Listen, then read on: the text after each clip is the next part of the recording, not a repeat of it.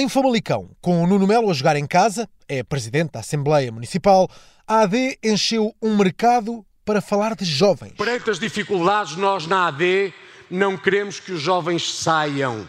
Nós na AD queremos que os jovens lutem, fiquem connosco do lado e nos ajudem a ter a vitória que nos permitirá garantir-lhes depois um futuro muito melhor.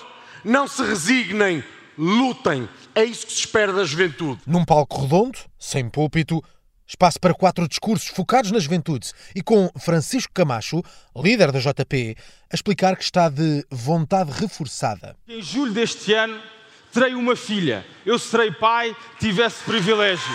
E hoje eu quero que a próxima geração, a geração da minha filha, não dependa, como nós dependemos, dos obstáculos que o Partido Socialista impôs às novas gerações. Luís Montenegro falou no fim e, por isso, foi rodeado de jovens que ouviu Alexandre Poço, líder da JSD, a fazer o primeiro ataque da campanha a possíveis eleitores da Iniciativa Liberal. Só há uma possibilidade de algumas dessas boas ideias da Iniciativa Liberal verem a luz do dia. E é com o governo da Aliança Democrática. Porque se o Partido Socialista vencer estas eleições, esses jovens não vão ter qualquer possibilidade de ter algumas dessas ideias implementadas. E portanto, deixo aqui o meu apelo que não é um voto útil, é um voto inteligente. De palco quente, Montenegro foi a estrela, com uma mensagem clara. Eu quero-vos cá. Nós precisamos de vocês cá.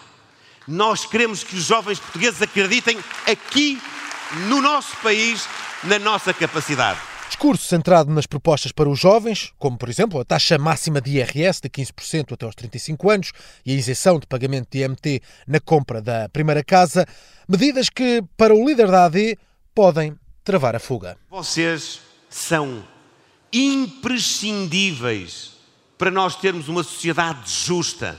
Só ficando cá é que vocês conseguem ajudar-nos a criar a riqueza para nós tratarmos dos vossos pais e dos vossos avós.